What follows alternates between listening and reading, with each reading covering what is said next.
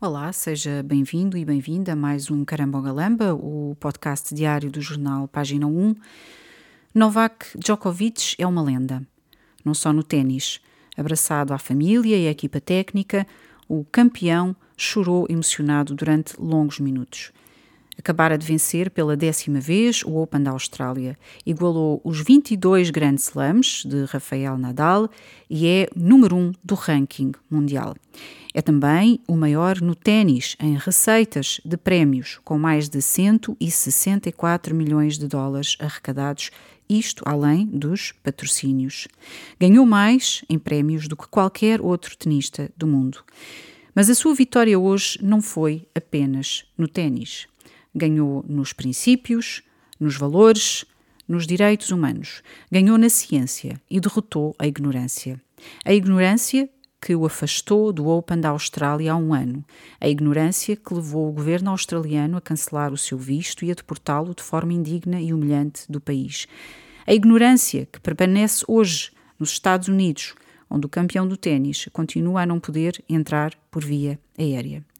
Hoje, ninguém decente recomenda já que jovens com a idade de Djokovic tomem as, as novas vacinas devido aos riscos de problemas cardíacos que podem acarretar. Djokovic venceu a ignorância, a mesma ignorância que obrigou muitos outros atletas, muitos tenistas, a tomarem as novas vacinas. Muitos tomaram-nas tomaram contra a sua vontade. Alguns atletas estão a pagar o preço, com problemas cardíacos e mal-estar súbito. Alguns atletas perderam a vida, outros deixaram de competir. Alguns fingiram que se vacinaram. Alguns atletas, como Djokovic, mantiveram-se firmes contra a ignorância, contra a tirania. Não aceitaram ser forçados a tomar as novas vacinas.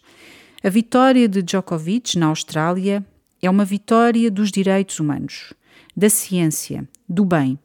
Djokovic derrotou o mal, a tirania e a ignorância. Celebremos. Celebremos a sua vitória, que nos inspira todos, que inspire outros atletas, porque a ignorância, a cegueira, a tirania, a ganância pelo lucro, o poder, o controlo e a submissão ainda estão à espreita. E enquanto estiverem aí, temos de estar vigilantes e continuar firmes, como Djokovic. Obrigada por ter estado aí. Volto amanhã para mais um Caramba Galão.